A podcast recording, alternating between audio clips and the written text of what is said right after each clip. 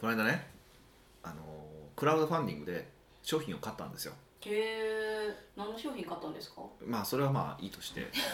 そうそこじゃなくてえ そのうんまあま商あ品の話まあまあ商品のやつものものなんですけどうんでそれがまあ当然そのクラウドファンディングがちゃんと募集して終わってから、まあ、受注でって感じなので7月末ぐらいに到着しますみたいな商品なんですよ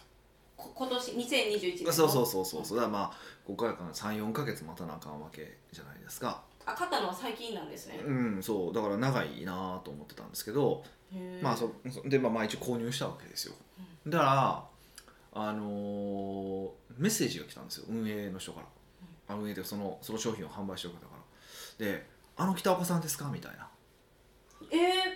そのかあの購入した会社から会社からへー来たんですよ、はいあこれはこれはあこれはもう完全に特別扱いしてもらえるコースやなって思うじゃないです かまあまあ確かまあまあまあやらしい話ねすごいやらしい話やけどにはいやらしい話やけどそう思ってあそうなんですもうぜひもう本当期待しますみたいな返上をまあさせていただいたんですけどあの楽しみにお待ちくださいってあ普通のお客さんと同じに扱われたっていう じゃあなんで連絡してきてんって思ったっていう話なん本ですけど、人確 認そうそうただただ本人確認をされて終わったっていう、まあ、それだけの話なんですけどああ何やったんって感じですねそうなんそうなんですよじゃあなんで聞いたんって話じゃないいでやすか本当それもうは完全にこっちとしてはもう特別扱いしてもらう感を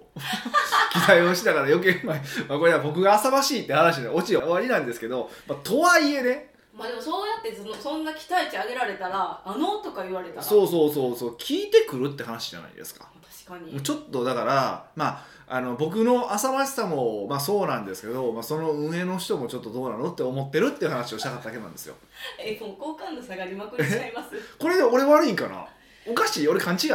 いいやなんかかいやなんかちょっと来たらなんか期待しますよね普通あしますしますしますしますしますよねそれ俺別にあのやらしくないですよ普通の感覚ですよ普通ねにあなんかあのあるんかなとは思います思うじゃないですかで、まあ、まあまあ要はその、まあ、例えばやらしい話ね、まあ、リストも持ってるわけじゃないですか、うんうんってことは向こうも、まあ、それを期待して、まあ、じゃあ先にちょっと先行でよかったらもう今サンプルでもあるんで先受け取っていただいて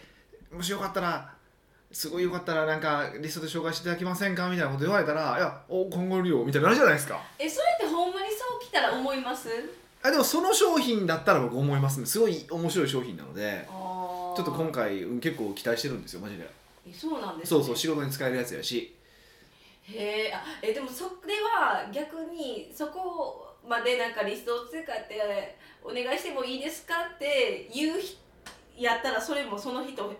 のなんかかおかしいなって思っちゃうかもえなんであのひそのいあやのそれはもう先サン方プルの方渡すんだからそれぐらいのまあちょっとう、まあ、魚心と水心じゃないです けどいやそれはいややってねっていういやいやもちろんもう絶対してくださいって言われたら僕も断りますよだっていいかうん悪いか分からへんからでも本当によかったら別に紹介してもいいと思うだってそもそも競合でも何でもないしへもうえものものそもそもものなんでそれビジネスに使うツールなんですごい面白いなと思ったしうんうんうん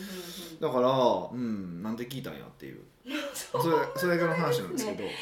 えーえその方ご存知なんでいすやか僕も知らない知らないです知らないです、はい、知らないんですけど、うん、でだからまあねあのたまにホテルとかで「北岡さんですか?」って言ってあのメルマガ読んでますって言われるのと同じパターンですよね。 で ほんまそれうん、ででしたよねだから、まあ、なんでここれをポッドキャストで喋ったかっていうときっとそれをこの人はポッドキャスト聞いてないなと思ったんですよえもし聞いてたらどうしよういや聞いてたら聞いてたらいいし反省してくれたらいいと思うんですけど反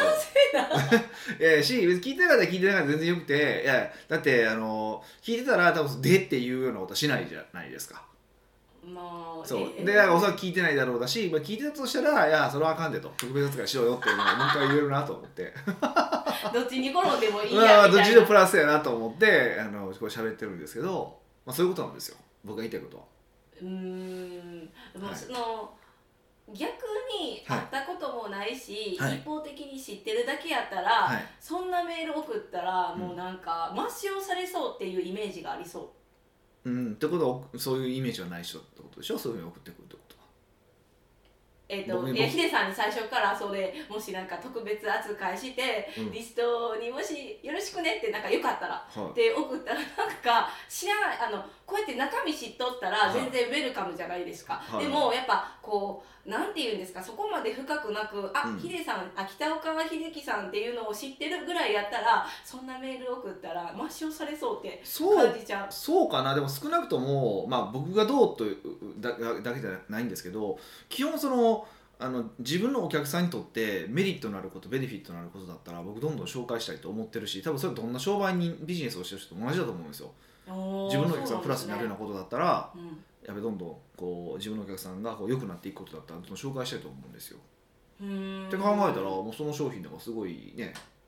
こうビジネスの仕方が変わると思うんでいいと思うんですよねでそういう自信があればいやそれ、うん、よかった使ってみて本当よかったでいいから紹介してくれっていうのは全然あってもいい話だと思うんですけどねだしそれがないって商品に対するそのパッションもないのかなみったていいうな感じはしその相手がどうこうとかじゃなくてだって別にそれノーって言われたらノーって言われただけの話でしょえーノーって言われたらノーって言われただけの話でしょのマインドになられへんもうなんかすっごいショック受けてあなんかもう 立ち直られへんとなんでか何思っちゃうそのボケ殺すぞとか言えへんい やそれは俺暴言吐いてねあの立ち直られへんぐらいなんかボロクソに言うんやったら別ですけど僕そんなことはしないし普通の人間だとそんなしないじゃないですかそういうことですよそうまあでもそのあのーやっぱ売る側としてそこまでこう営業に慣れてない方やったらそう思っちゃうじゃないですか、まあ、人によりきりじゃないまであすそういうことなんでしょうねでもまあ本当ねか商売っ気を出さなきゃダメですかいやし昭和一級出しましょうじゃなくていや商品にそのパッションを持ってて売りたいと思ってたらなんかちょっと言い方伝え方は変わるんちゃうのっていうことはありますよねうーんうんああーでもやっぱ商品にちょっと自信ないんかな 心配になってきたえじゃあ心配になってき た7月後編かったキャらンどセうルキしますャンセルしようかな それでキャンセルしたらちょっと嫌なやつですよね確かにねそんなんできるんですかクラウドファンディングってあ普段はできないんですけどたまたまこれはなんかちょっとだちょっとなんか受けますみたいな感じになってましたねちょっとなんか別だから他の事情があったっぽいんですけどああじゃあもうこう言う歌ってる商品を商品化できひんとかなんですかねあ高度すぎてあ今あそういうのじゃないんですよなんかなんかあのーどうも勘違いしてる人が言ってたみたいでこの商品に関してちょっとでこういうそこは勘違いでそうじゃないんですよってことをおっしゃってたででもしあそうなんだったらそういうふうに勘違いされたらあの取り消ししますのであのっていうふうな感じで書いてあるだから誠実な方だと思うんですようんうんうんうんうんうんうんうんまあ会ったこともないし僕も分かんないですけどそうそうそうそうそうなんですよクラウドファンディングってね、はいはいあのー自分の商品をえっと、なんていうか後出しするんですかこうこういう商品が作りたいからみんな寄付してねスタイルなんですかまあ試作品があるから試作品自体は作ってるとは思うけれども、うんうんあのうん、そうでもやっぱつもっとたくさん数作るとなるとやっぱお金かかるじゃないですかはいあへでえ先に集めてっていうのはやっぱありますよね、うんうーんクラウドファンディングよく見るんですかよく見るんですか僕見てますよ結構面白いんですかクラウドファンディングどんなんで出てるんやろって見るのがまあ結構見てますね、うん、それでいいのあったら買おうみたいなうんうんうん過去に買った商品で良かったのありました過去に買った商品でよかったまあ結構なんかありますよ使い勝手いいのそれを買うじゃないですか、ははいはいはいえ買ってえ目標達成したらそれで終わりって感じじゃないですかまた量産していくんですかあだから基本的にだからここでやってどれぐらい反応があるか売れるかって見るんですよねやっぱりじゃあもうなんかテストマーケットみたいな感じあそうテでスすトかマーケティングテストマーケティングだから結構今大手の会社とかでもテストマーケティングとして使ってる方は多いですよねへえ、それでむちゃくちゃ反応良かったら大々的に商品化するみたいな感じなんですかそうそうそうそうっていうふうにやってみたいですようーんえヒデさんはなんかこんなん出したいなっていうのあるんですかいや特にないですよいいんです出かすの俺俺が出すのえーなんかヒデさんこういうのあったらあそうかヒデさんはこういうのあったらいいで別に作りたいわけじゃないからってことですか全然作りたいというあれはないですね興味もないですねおーじゃあアイディアだけなんかポンポン言ったらいいのにって今思ったけどいやアイディアも出ないですよあそうなんですかうん大してなんかななんなんですかねうんそううん出ないですねそんなに対してあのーちょうどねこれ今朝、まあ、このこの放送んんその録録音してるけ今朝ねだから、はいえっと、今26日3月26日なんですけど、にあのたまたまちょっとあのあれ見てたんですよあ,、まあ、あれ見てたけどあの『スッキリ』を見てたんですよつついてたんですよテレビがついてたんですよ、であの加藤さんがねはいあのお笑いのですそううそうそうそう加藤浩次さんがなんかちょっと前にチャック開いてたんですってズボンのですズンボンのそうそうへーズボンのチャックが開いてたんですって、でそれを視聴者からなんかあの連絡が来てすぐ閉じれたみたいな話があってはいでその,、まあ、その前段があってねなんそれいつの話なのか知らないんですけどであのーでそのそこで企画がなんか走り始めて今日やったのがそのチャックが開いてても閉まるような装置を作ろうみたいなみたいな企画をやってたんですよ。えなんか自動ドアみたいなそう自動で閉まるみたいななんかいろいろなんか面白いなと思ったんですけど、実際あのーなんかあったのが本当になんかのコンテンツで出されたらしいんですけどチャックが自動的に開いてたらビッて閉まるっていう装置があったりとかえあとチャックがあい開いてたらそのズボンのとこにこうで豆球がついててその豆球が光るとか開いて開いてたらへえあとそのずそのチャックが開ければ開けるほどあの大きな音が鳴るとか何そだかれら気づくじゃないですか。はいみたいななんかやってたんですよちょっと一番最後のやつはちょっと見てないんですけど急いでたからっていうのをやっててでこれ見てるんですよ僕思ったんですよあすごいなと思ってでもこれってそのチャックが開いてることが問題だって思ってで次それを発明でなんとかしようと思うからなんとかなるじゃないですかうんでそれあんま俺思わないんですよもともとおえそそれチャックの話だけじゃなくてってことですだよからね普段の普段日常でもあんま思ったことないなと思ってああもうだからそういう怒ることがもうしゃあないわでもう流してたりとか次気をつけようで終わってるからまあでもやっぱ発明する人はいろんな方言い出してるじゃんいまだにすごい発明っていっぱいあるじゃないですかだからそこその時の例で出てたんですけどあの洗濯機のあの中であの糸くず集めるやつあるじゃないですかふわっと浮いたあの網みたいなやつはいあの横についてるやつですよねあれもうでこうポンって入れるだけで浮いてるやつもあるんですけどそれとかだけってそれって3億ぐらい入ってるんですって特許料だけでえ三ライセンスでそうそうそう主婦普通の主婦の方にええとかもあるし、まあ、あれはまあまあだいぶ古くからあるけどでも今でも例えばちょっとこうキッチン用品とか見たらねなんかこう折りたたまれてるものがああのちょっとこうあなあのまな板だけど折りちょっと折りたためてこうああなんか入れやすく入れやすくなるよとかねはいなんか結構いろんなものがあるじゃないですかおおなるほどって思うようなものとかあるじゃないですか、うんまあああいうのを見たらあすごいなって思うしでも全然思わへんあのそれを作るうんこういうのがあるんじゃないかとは考えへんしええ今私もその特許で3億の主婦っていうのでキラリンってなってしまったじゃないですか、うんヒデさんは逆にそれで特許取れば稼げるっていう考えにならないえ昔は思ったりはしますけど、はいでもそれでは脳はないんやろうなと思ってますしああじゃあヒデさんはそこにやっぱ楽しみがないんで多す分ないんだと思いますでもそれやったらあの会社の売り上げが上がり続ける仕組み作る方が楽しいなと思うしその方がリターンは大きいと思うし初めて当たるか当たらないか分かかんないじゃないですかとかもあるし、ね、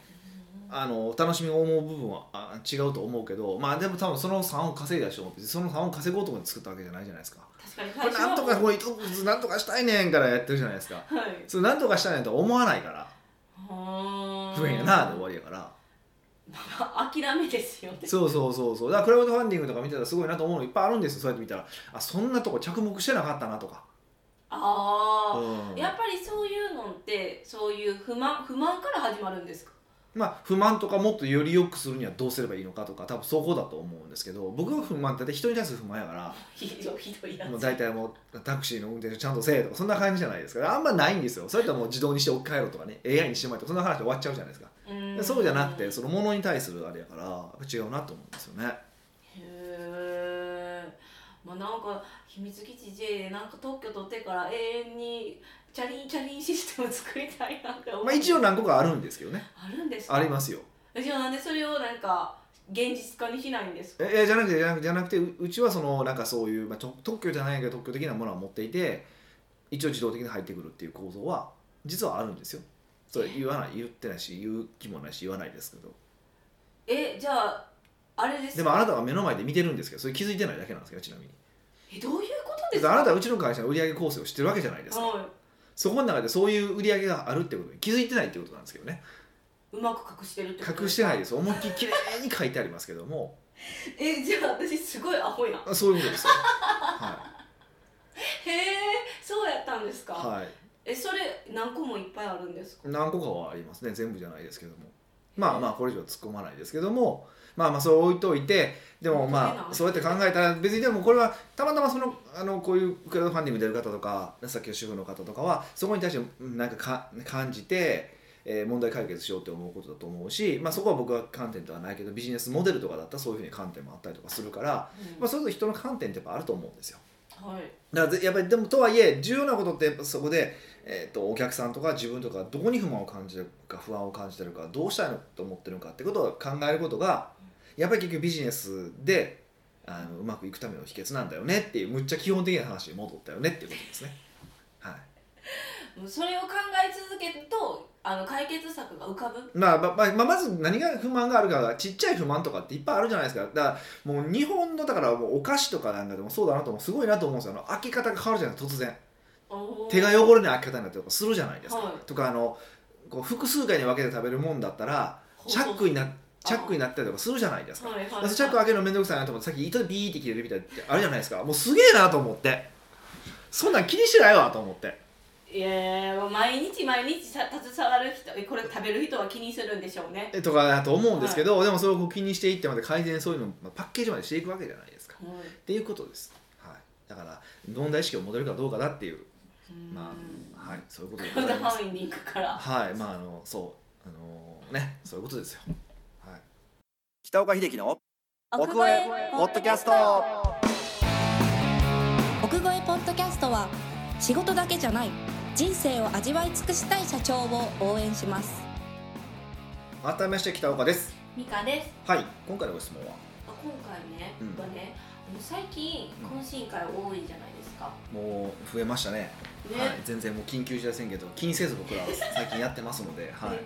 やっぱり懇親会楽しいなって思ってるんですけどあそうなんですね、やっぱ喋るの好きなんですかねまあ、お客さんとかねいろんな悩みも分かりますし、はい、いいですよねはい、うん楽しくて喋ってるんですけどその中で、うんなんかよくその懇親会のお店ってどう選んでるんですかって聞かれるんですよはいはいあ聞かれますねそれねはい、でも私はもう答えるの一行じゃないですかもうヒデさんが行きたい食リストから選んでますみたいなはいはいはいはいでもそのお客さんからしたらなんかその食リストってなんかどうやって収集してるんですかとか、うんうんうんどれぐらいあるんですかとか、うんうんもうなんかいろいろ聞かれるんですよ、はいはいはいはでいその時に私はどこまで答えたらいいんかがちょっと謎なんですよねああなるほどねあそれはちょっとこう内部事情ですけどでもやっぱりお客さんもそのお店選びにやっぱ困ってはってるんやなみたいな困ってはってるんやねってらっしゃるんだなっうんうんうんて思って、はなんかヒデさんのなんか基準ってあるんですかそういうお店に食リストに入れる基準みたいいいやそれはねあれですよあの基本的にはあの信用できる人って何人かいてて職員に対してなそれはお知り合いですかとかもだし知らない人でも知らない人の人人で舌を信じるってどういうこと知らない人ででもほら評論家と言われるような人たちとか、まあ、インスタとかも全然いいんですよ別に食べることでも全然構わないんですけど昔言ったことがあると思うんですけど要はこの人の舌と合うなっていう人っていてるわけですよ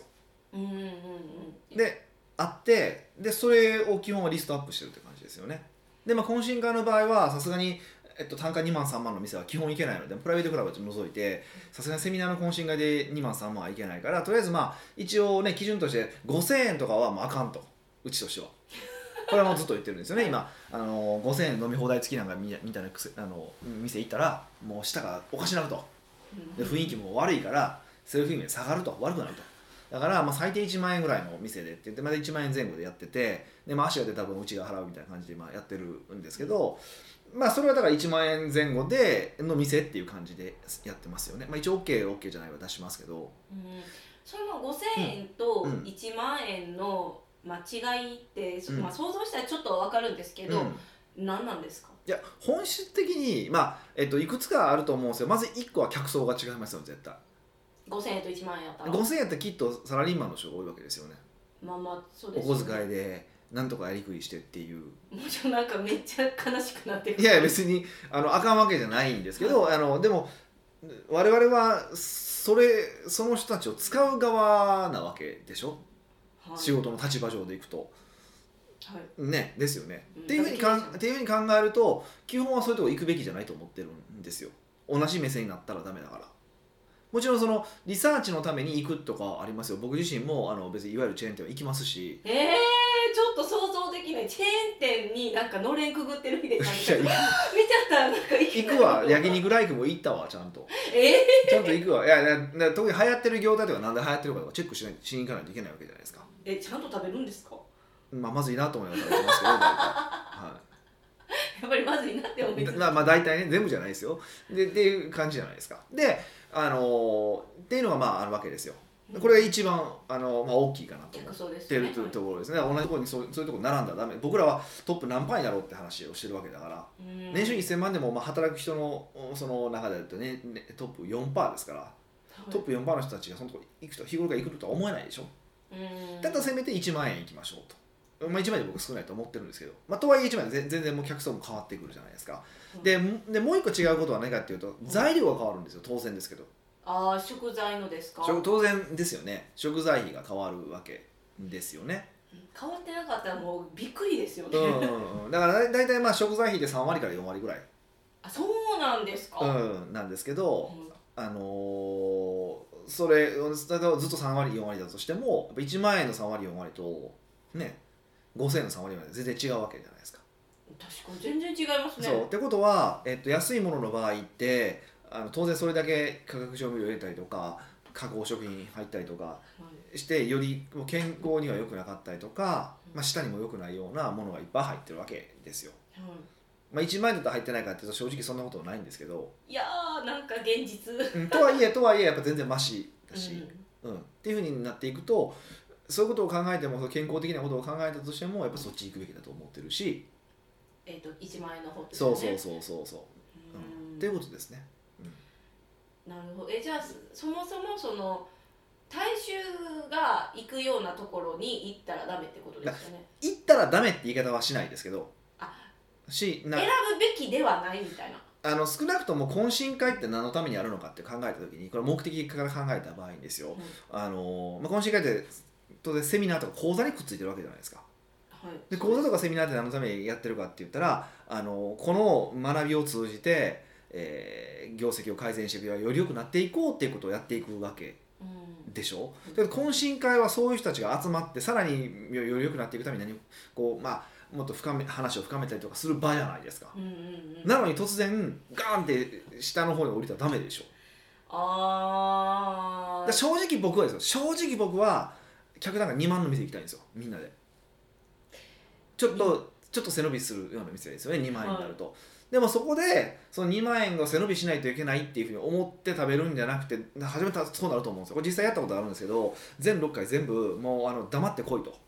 ええあ金額も言えへんから黙ってこいと、まあ、3万超えへんから安心してって感じでやったことがあったんですよはいそうするとね面白くてあの全6回やったんですけどもうね45回目ぐらいが慣れてくるんですよ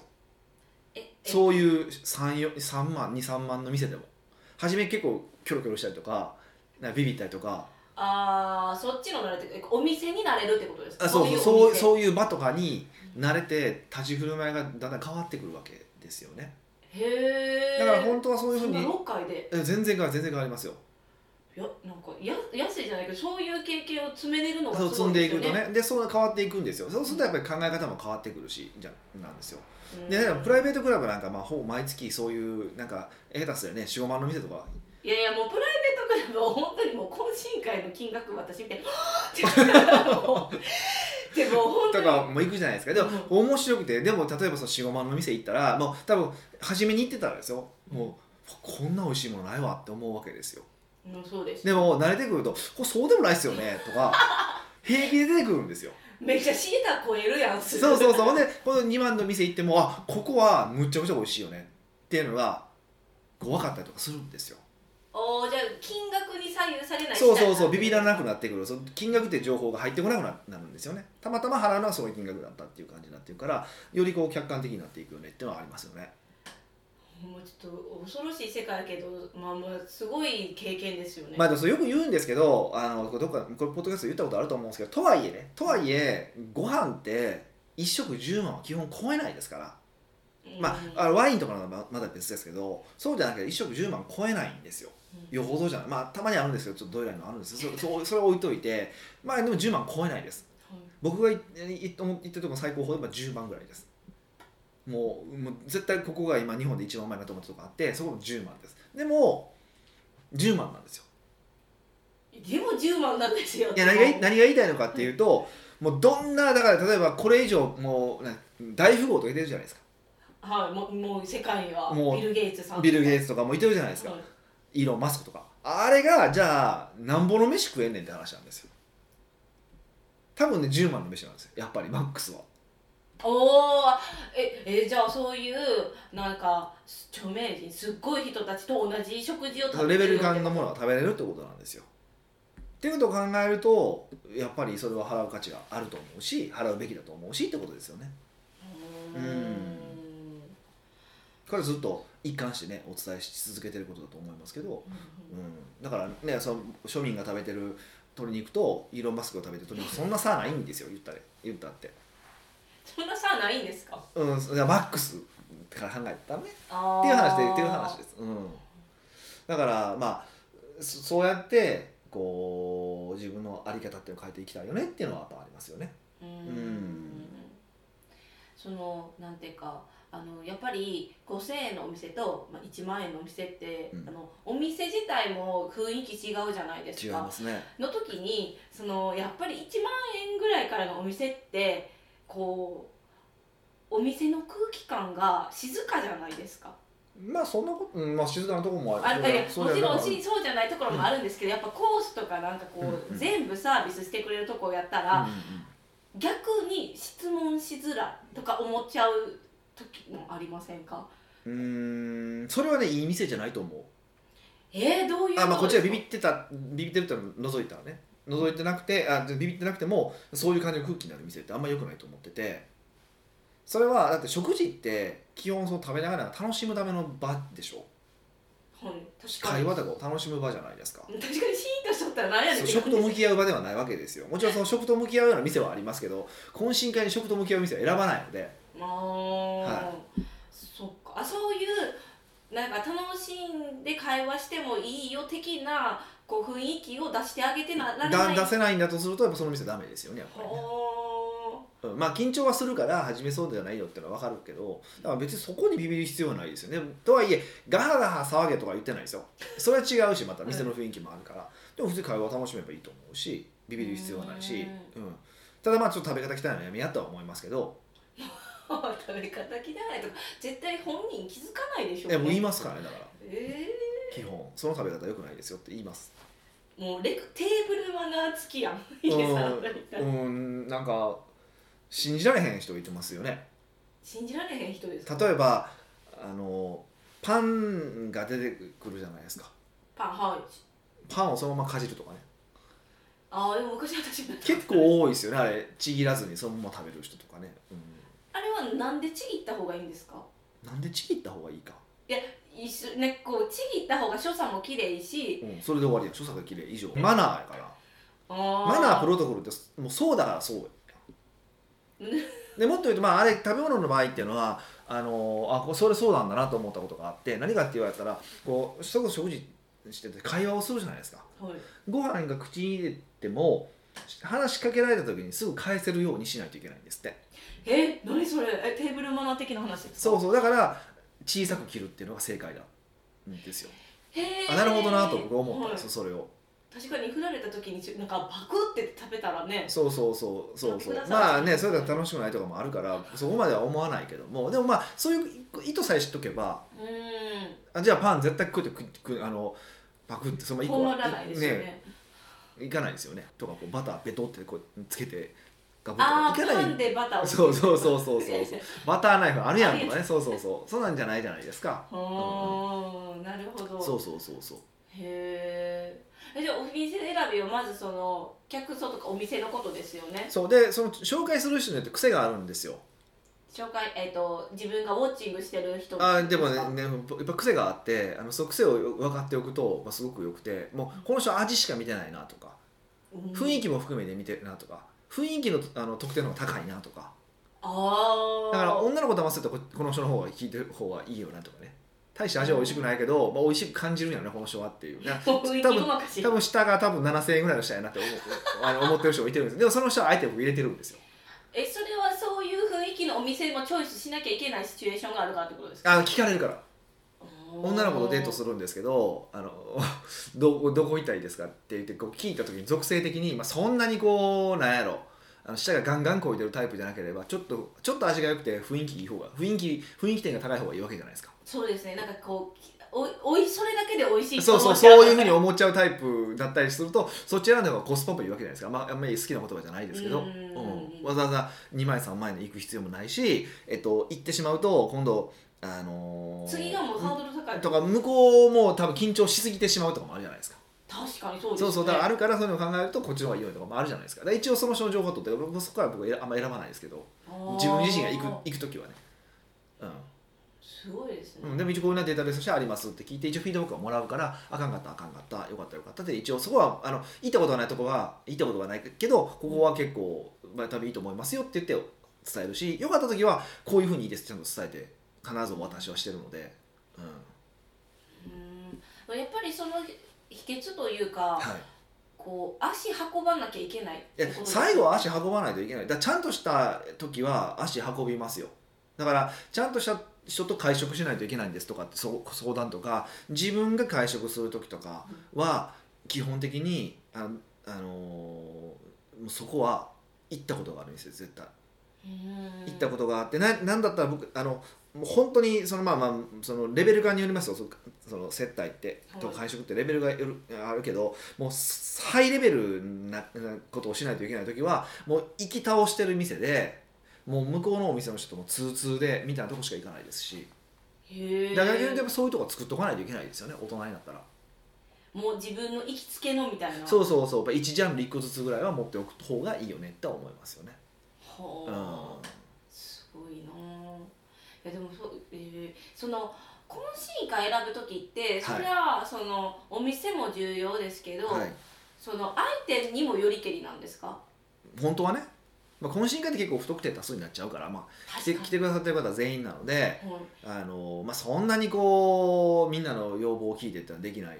わからないですよね、えそうそうなんですよだし、まあ、あのアレルギー多くてとかあのベジタリアンなんですみたいな人のことは僕聞く気もないし、まあ、そこは無理ですってもう今お断りしてるじゃないですかそこはさすがにそうですね、うんそれはもう全然合わないですそうそうそうそうそうそうそうだからもうそれはしかないよねって話ですよねうーんうんそうなんだまあ、それだからいろんな場に合わせて店もチョイスしないといけないと思うので、まあ、あのちゃんと考えようよってことですでリサーチはやっぱ人からするしかないしうんうんうんいリサーチした結果うちはエクセルに今700点は800点やもっとありますよあそうなんやだってでも全国というか、まあ、全世界、まあ、世界ってやったらちょっとしかないけどもう全国じゃないまであ、す世か、界も一応ありますもんミラミラノとかねありますもんねそうそうそうそううんうんうんいつ行くんとか今思いながらまあそのまあまあすぐぐ行きますけど ねコロナなければ行きますけどもまあまあうんうん行ってほしいんですけど、うんうんだからそうやって、えっと例えば、はい自分が懇親会開く側として、はいあのお店選ぶじゃないですか、はでだんだん自分もい行きたいお店もあるし、はい行かへんかったらわからないじゃないですか、はい最初は、いじゃあ最初はその一人で自分でこう味見味見ってなんて言うんですかあのテストで行くことはいとかしていかしていった方がいいんですかいやまあほんまそれがベストですけど一応まあうちの懇親会はあんまり僕自身が行ったことがある店はなくて正直うんあのーうんもうそこは一応ね大体みんなに宣言してるし言ってるけどまあだから僕が信用信用できる人が言う進めてるところでっていう言い方はしてますけどね、うんうんうん、だからそれはだから何回も言いますけどそのその会食のあり方とかの問題になってくるからもうどうしても接待してとか大事な場なんでととかじゃないじゃないですか懇親会って、まあまあよりいい店で喋ればいいけどもまあ本当はベストなのはあの全部僕がチェックしてここはいいとかってやるのは一番ベストなんですそこまでできないから何個あんねんってことですよね。そうそうそうそう。だ感かじですよねらまあまあまあそこはね、あのなんかそんな感じになっちゃいますようね。ー。うんそのいい店でも、はい。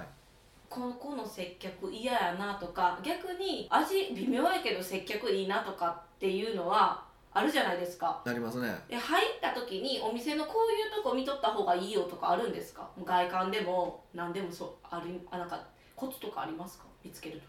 時。いやーそれはもうないっしょ。だからひもう人に聞いた方がいいと思いますよ。あー信頼できる人をまず作るってそうそ感うじそうですそかう。そこがやっぱ一番早いと思いますよ。はうい。ーんじゃあそういう自分と舌が合う人を見つける努力をして開拓していってねって感じですまか、あそれが一番いいと思います。はい。うん奥越ポッドキャストではビジネスの質問から個人的な質問まで幅広い質問をお待ちしております質問を採用された方には素敵なプレゼントを差し上げておりますので質問フォームにお問い合わせくださいはいというわけでまた来週お会いしましょう